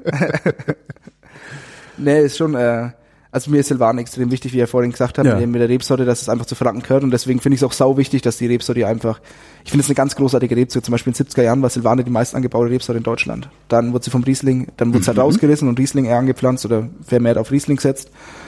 Und ich finde Silvaner großartig. Also Silvaner ist einfach eine, so eine geile Sorte und ich will, das soll viel mehr Aufmerksamkeit bekommen. Deswegen mache ich eben auch meine These, so mal, ich weiß ja im Prinzip, wie es am Markt aussieht, weil ich ja selber Wein verkaufe und so. Natürlich im kleinen Maßstab, aber ich glaube schon, dass ich ein bisschen Ahnung habe, wie es läuft. Und es ist teilweise schon noch so, vor allem in Großstädten eher so, dass Silvaner noch ein bisschen ja, halt dadurch, dass es für Franken halt so ein bisschen das Altbackene hat, wie du auch vorhin gesagt hast, mit Boxboil, das ist der Wein, den man mal stehen lässt oder so. Ja. Das hat halt, hat, halt- ist halt nur nicht sexy. Und das versuchen wir auch durch unser Auftreten, durch unsere Etiketten irgendwie wieder sexy zu machen. Und es gibt ganz viele grandiose Silvaner Winzer und ähm, die extrem gute Weine machen und das, das ganz, ganz groß ist. Und ähm, genau, und das halt wieder, also es gibt ein Wein, ist eines der wenigen, ähm, wie sagt man, Genre, nicht Genre, sondern äh, Wein ist einer der wenigen Berufszweige, Ja. wo der Winzer den Trend vorgibt. Beispiel, wenn jetzt jeder Silvaner anbauen würde, dann wird es auch nur noch Silvaner getrunken. Stimmt. Fertig. Es wird immer Die das Nachfrage getrunken. steuert da nix. Genau. ja. Es ist immer das, was der Winzer macht. Ja. Zwar bildet sich der Winzer meistens darauf ein, oh, jetzt Sauvignon Blanc, Neuseeland, keine Ahnung, vor zehn Jahren, wir brauchen jetzt ein Sauvignon hier und so, dann wird halt Sauvignon gepflanzt, aber dann wird ein Markt nachgejuckelt. Mhm. Wenn du aber sagst, hey, was auch bei uns in Franken gibt Silvaner und noch ein paar so andere Sachen wie Scheurebe, Weißburgunder und so, aber das halt dann als Spielwiesen, Riesling gibt's auch noch so ein bisschen, aber ansonsten Silvaner, dann kommen halt auch irgendwann die Leute und sagen, hey geil, das ist, hier gibt's so eine Vielfalt, hier gibt's so viele gute Sachen, äh, wir wollen das. Also wir wollen das, wir kommen zu euch, weil wir Silvaner wollen.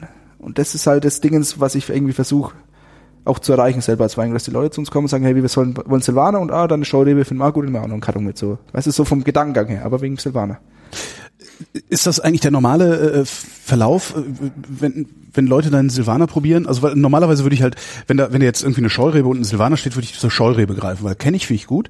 Mhm. Silvaner, äh, weiß ich immer nicht, so ist ja im Boxbeutel, lasse ich ja stehen. Äh, Ist ja nicht das- alles im Boxbeutel. Ist, ist das eine normale Reaktion, wie, wie ich die eben gezeigt habe? Also Nee. So, nee. Also die meisten Leute kommen schon her, wenn sie auf den Hof kommen, ist schon Silvaner, ist schon Ja. nachgefragt. Und auch wenn die wissen, jetzt wenn ich äh, unterwegs bin irgendwo, dann wissen die, ich komme aus Franken, gibt's Silvaner. Ja.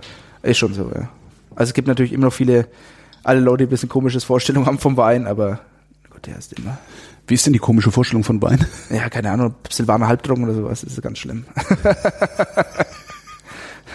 Aber irgendwas muss man ja zum Nachtisch trinken. ja, genau, ja, da trinke ich aber Riesling. Auslese von der Mosel. Ja. Äh, du hast ganz am Anfang gesagt, Winzer, wo ich selber hin will. Ähm, wer, wer, wer, sind, wer sind da deine großen Vorbilder? Es gibt einige Vorbilder, also was, wie ich vorhin gesagt habe, Ziereisen. Ja. Das, ist mein, ein- ein- das ist grandios, also sie machen extrem geile Weine und war hat mich auch extrem geprägt, die im Praktikum, wo ich da war. Und das ist eines der großen Ziele. Also natürlich will ich nicht, also ist auch wieder so, man vergleicht, also man vergleicht sich, man hat den Weg, aber ich will trotzdem mein eigenes Ding Mhm. haben. Also ich, ich habe die, die Philosophie habe ich verstanden. Du hast ja auch einen anderen Boden, du kannst ja gar Genau, nicht das ja. machen. Und ich habe er andere. Rebsorten. Weißt du, andere Rebsorten, andere Keller, anderes Dingens, aber so vom Machen her, so von der Grundeinstellung, Wein zu leben, Ja. das ist das, was, wo ich hin will. Luckert ist großartig. Also Zehndorf Luckert in Franken, auch ein sehr, sehr gutes Weingut, war ich auch im Praktikum. Ganz, ganz großartig. Was gibt's noch? Die ganzen, in, in Franken ist noch Rudolf May, finde ich sehr gut. Es ist immer schwer, wenn du, wenn du äh, gefragt wirst, wen du gut findest. Ja. Dann, was ich mir jetzt letztens erst wieder bestellt habe, war Didi Dagino. Das finde ich auch ganz großartig. Kennst du Silex? Ja, Silex Das ist ich. das mit dem, mit dem so einem Stein drauf. Ja. Da, das, das dürfen meine Eltern erzählen, was das gekostet hat. Aber das sind nur so Spielwesen. Es gibt ganz viele, ganz viele sehr, sehr gute Winzer, wo ich sehr, sehr gut finde und sehr, sehr interessant finde. Aber es ist wie wenn ich jemand fragt, der was ist dein Lieblingslied? Hm. Fällt auch schwierig. ein. Ja, eine Top Ten könnte ich aufschreiben. äh, Ja, aber da brauchst du aber auch ein paar bisschen Minuten. Zeit für. Ja, ja, ja, genau. ja, ja. Wenn es mir eine Viertelstunde gibt, schreibe ich dir was auf und dann ist die Liste wahrscheinlich so lang, dass ich gar nicht alles aufzählen kann. es ist wirklich so. Das heißt, die Frage nach, welchen Boxbeutel würdest du denn noch empfehlen oder welchen Silvaner würdest du denn noch empfehlen, wenn man äh, ein ähnliches Bild von Silvaner hat als ich, ist auch die falsche Frage, weil du zu lange nachdenken musst? Nee, äh, welchen Silvaner ich dir empfehlen würde? Ja, von Luckert. Dann 10 auf Luckert in Sulzwell. Die machen ganz großartige Silvaner. Okay, Kannst du mal anschauen. Schreibe ich mal auf. nee, das ist extrem geile Silvaner. Äh, äh, was du auch am Anfang gesagt hast, äh, ihr exportiert. Ja. Von dem bisschen, was ihr habt, exportiert ihr. Wie, wie, wohin? Äh, Wir haben Japan, äh, Australien und Holland. Als Exportpartner. Ja, da, Ich, ich bin gerade ein bisschen sprachlos, weil also ne, 30.000 Flaschen, äh, da würde ich jetzt Ja, erwarten, die dass die eigentlich hier in der 100.000. Region gesoffen werden. Schon. nee, nee, nee. Das ist ein, äh, es gehört schon was dazu. Also auch die, auf 30, 35.000, am 38.000 Flaschen, es gehört schon was dazu, die zu verkaufen. Also es ist nicht so, dadurch, dass wir ein anderes Ding jetzt hatten, die Kunden eigentlich, wir haben die Kunden nicht ausgetauscht, haben wir haben noch sehr viele alte Kunden. Ja. Oder nicht sehr viele, aber wir haben viele, aber es hat sich schon was verändert. Aber wir haben früher sehr viel in Literflasche gefüllt, was ja auch sehr typisch war und ähm, jetzt füllen wir eigentlich fast alles nur in die Dreiviertel-Liter-Flasche, weil das einfach gefragt ist oder weil das einfach auch viel geiler ist und für mich einfach auch viel höhere Wertschätzung für den Wein gegenüber hat, wenn es in Dreiviertel Liter ist. Ähm, und ja, Holland ist ein ganz großer Markt. Also es, Holland finde ich genial. Also sind, auch die Leute da haben irgendwie ein sehr gutes Verständnis von, also jedenfalls mit denen, wo ich war, da im Frühjahr oben, mit denen ich da geredet habe oder die auf diesen Veranstaltungen waren, wo ich in Restaurants, wo ich war, die haben Verständnis für, für Lebensmittel und Genuss. Was ich auch einen sau interessanten Markt finde, ist, ist so die skandinavische Richtung. Will ich eigentlich auch unbedingt hin exportieren. Weil die das auch anders sind. Die sind teilweise viel offener. Die haben auch viel so die, diese Natural Weinlinie, also viel trüb, viel unfiltriert und sowas. Die sind da anscheinend offener als mir. Weil die Deutschen dann, oh, das ist ja trüber Wein, der kann ja nicht gut sein. Du, der Deutsche hat immer gleichen Vorurteil. Der Apfel muss glatt und rund sein, der Genau, Wein muss ja. klar sein. Ja. Genau, und das ist, Apfelsaft ist auch trüb, warum darf ein Wein nicht trüb sein? Das ist halt, ich finde, dieses Aufsprengen von diesen Grenzen, was man immer im Kopf hat, ist halt beim Wein echt, das ist ein elendiges Getun. Das dauert Jahr, Jahr, Jahre, Jahrzehnte, bis es mal, bis es mal so weit ist, dass die Leute es verstehen, dass es einfach auch anders da geht und auch gut schmeckt. Es kommt doch darauf an, wenn der Wein doch trüb ist, aber im Endeffekt doch saugeil schmeckt, wo ist das Problem? Weißt du? Wenn der Wein doch klar ist und am Ende saugeil schmeckt, ist doch auch super. Das ist, das ist, versteht es nicht, dass man immer, immer gleich einen Vorurteil im Kopf hat, dass es so, so muss es sein und so darf es sein und bloß nicht anders da. Weil so, was der Bauer nicht kennt, frisst er nicht. Weißt du? So immer so. Natürlich gibt es eine ganz große Kundenschaft mittlerweile, die das versteht. Aber gut, die anderen kaufen es auch nicht, weil es zu teuer ist. Das ist auch wieder sowas. Naja, aber vielleicht, wenn wir irgendwann den Effekt haben, dass es halt auch einen schönen spontan vergorenen für 6,50 gibt. Für die, die normalerweise nur 4 Euro ausgeben oder sowas Ja. für eine Flasche Wein und sagen, okay, jetzt gönn ich mir mal was. Vielleicht haben wir den ja irgendwann mal den, den, den Punkt erreicht. Genau. Was wäre denn noch so eine Grenze, die du äh, sprengen wollen würdest? Deine Fragen du- heute. Na, Entschuldigung. ja, ja, ähm, was- ja, wie gesagt. das ist halt eigentlich die Frage, wo willst du eigentlich noch hin? ja, naja, noch hin. So weit bin ich ja noch nicht. Ja, schon, aber trotzdem. Jetzt, wer das gehört hat, hat nicht gesehen, dass ich äh, mit völlig entgeistertem Gesicht auf diese vier Flaschen gezeigt habe, die auf dem Tisch stehen, ähm, was so viel heißen sollte wie, äh, äh, das ist doch schon Wahnsinn. Ja, aber, aber trotzdem, es gibt ja, es geht auch darum, wirklich die Jahrgänge durchzuziehen, dass jedes Jahr Ja. gut ist, ähm, dass, dass die Weine einfach gewissen Charakter haben, gewisses Profil haben, das halt auch zu, zu entwickeln und zu erhalten. Das ist eigentlich so Reproduzierbarkeit, Ziel. klar. Genau, ja. ja. Es darf aber jeder Jahrgang anders schmecken. Und es, oder es darf nicht, es muss jeder Jahrgang anders schmecken. Außer die Jahrgänge sind komplett gleich, was aber eigentlich nie passiert. Sondern ich gebe also schon, ich, wie gesagt, auch keine Schönungen oder irgendwas, was halt den Wein im Endeffekt verändert. Mhm. Sondern der schmeckt, wenn es 16 halt ein bisschen kantiger ist, dann ist es halt ein bisschen kantiger. Wenn 15er Jahrgang halt ein bisschen runder ist, ein bisschen voluminöser ist, dann ist es halt so. Und das ist ja auch das Schöne. Das ist wie, wie ich vorhin gesagt habe, im Tagebuch. Das ist ja eigentlich, eigentlich ist Wein ein geniales Lebensmittel, weißt du, das legst du weg. Wenn ich irgendeinen Mosel auslese von in den 90er Jahren trinke, denke ich mir auch so, scheiße, das Zeug ist so alt wie ich und wesentlich frischer teilweise. das ist schon geil dann, weißt du, und das erzählt ja auch eine Geschichte.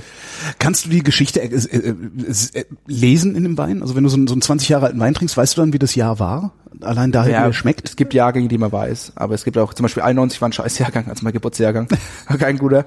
Aber zum Beispiel, wenn man jetzt sagt, so, äh, wenn man jetzt bis in die jüngeren Jahrgänge sieht, zum Beispiel 2-3, waren sehr, sehr heiße Jahrgänge, so die Jahrhundertsommer. Jahrhundertsommer, genau. Ja. Genau, ja, Jahrhundertsommer. Und also sehr kräftige, sehr, sehr runde Weine. 2,6 war ein richtiges Arsch, ja. Also sau verregnet, viel Säure, 8 auch viel Säure, 10 viel Säure, 12 auch wieder so rund, ähnlich wie 9. Sowas, also man weiß es schon. Aber es kommt natürlich auf die Region an und auch auf den Winzer, der es macht. Aber so wirklich in die ganz alten Jahrgänge kenne ich mich noch nicht so aus. Da muss Hm. ich mal, du musst ein bisschen Muße dafür finden und Zeit. Dass Aber du kannst nicht ein Glas. Wein trinken und sagen, ah, da war es wahrscheinlich eher sonnig. Ja, du siehst es, also du siehst ja schon, wie es schmeckt. Also wenn es ein sehr heißer Jahrgang war, Ja, hast du halt- weniger Säure. Ist Ja. viel kräftiger, viel runder, viel voluminöser. Mhm. Wenn es ein Jahrgang war mit viel Säure, so wie 10, also ver, äh, verregnet, kühl, alles, dann weiß es auch. Aber jetzt zum Beispiel die 80er Jahre weiß ich jetzt nicht so. Ist Terroir eigentlich auch ein Thema für dich? Also findet man, findet man deine. Böden, ich weiß, findet man deine Böden äh, in deinem Wein wieder? Ja. Das glaube ich schon. Also seitdem ich es mache, ich finde alle, hast, du hast ja probiert, ich finde alle Weine schmecken so ein bisschen kräutrig, würzig. Also es ist Mhm. nicht so extrem fruchtig, das sowieso nicht, ähm, sondern die Weine sind eher so ein bisschen verhalten. Die, die, die Sekundärfrucht, weil ich das nicht mag, wenn du in den Wein rein riechst, dann klatscht dir schon so ein Eisbombe ins Gesicht. Mhm. Das kann ich gar nicht haben. Deswegen lassen wir unsere Weine auch wärmer werden während der Gärung. Also umso kälter du vergärst, also jetzt Ja. sagen wir bei 16 Grad, erhält es die Primäraromen. Also diese Eisbonbon, dieses Litschi, dieses extrem fruchtige wird erhalten, weil die Aromen durch das CO2, was oben rausgeht, mit rausgeflogen werden. Und wir lassen unsere Weine ganz oldschool-mäßig, also ohne Kühlung, ähm, vergären. Und die werden dann auch schon mal 28, 29, 30 Grad warm. Und da fliegt natürlich auch diese ersten, dieses extrem kitschige, fruchtige fliegt dann raus und hast Ja. eher so dieses Sekundäre, also eher so, glaube ich, eher den Boden, was so schmeckt. Und die Weine, ich finde, so eine Helde oder vor allem Echterberg Franke, die schmecken so sehr würzig. Würzig, kräutrig. Ganz am Anfang ähm, schmecken die auch, also wie gesagt, wie so ein Gewürz. Ja. Das ist, glaube ich, das, was ein Kolber Also nicht wie ein. Obst. Ja. Genau, Muschelkalk der, ist was, war- was hast du für einen Boden? Kolber. Kolber. Ja, genau. Also zum Beispiel hier mein, wir sind in der Steigerwald, mein Dreieck zum Beispiel, also da äh, Sulzfeld, Volkjagdecke, hat der Muschelkalk, die sind ein bisschen, sind ein bisschen fruchtiger, finde ich Mhm. immer, ein bisschen, ein bisschen cremiger auch. Und hier sind sie also ein bisschen rapiater, so ein bisschen ruppiger. Ja, das finde ich eigentlich geil. Ich auch. Ja. Was sagt der Winzer über Supermarktweine? Kann man im Supermarkt Weine kaufen? Habe ich noch nie gemacht. Würdest du? Doch, doch ich habe mal eingekauft. Also was, äh, was man manchmal ganz schlecht ist, so Edeka, da macht man eine ganz gute Weinabteilung. Ja. Und da war, das war schon drei, vier Wochen her, da war ich mit meiner Freundin, weil ich wohne ja in Würzburg. Mhm. Also ich habe dann eine Wohnung, wenn ich jetzt nicht hier auf dem Weingut bin und halt hier arbeite. Ähm, und beim Edeka und habe ich einen Wein, normalerweise bringe ich jeden Abend Wein mit. Und dann habe ich dann vergessen und dann habe ich beim Edeka eingekauft. Aber halt auch ein erste Lage war das, glaube ich, ein Pickelstumpf. Das wäre Mhm. da 15 Euro, 20 Euro gekostet. Ja.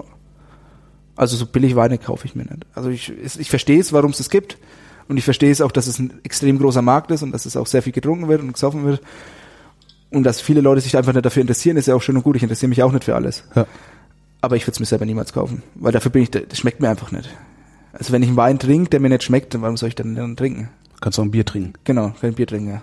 es gibt auch Bier, das nicht so gut schmeckt.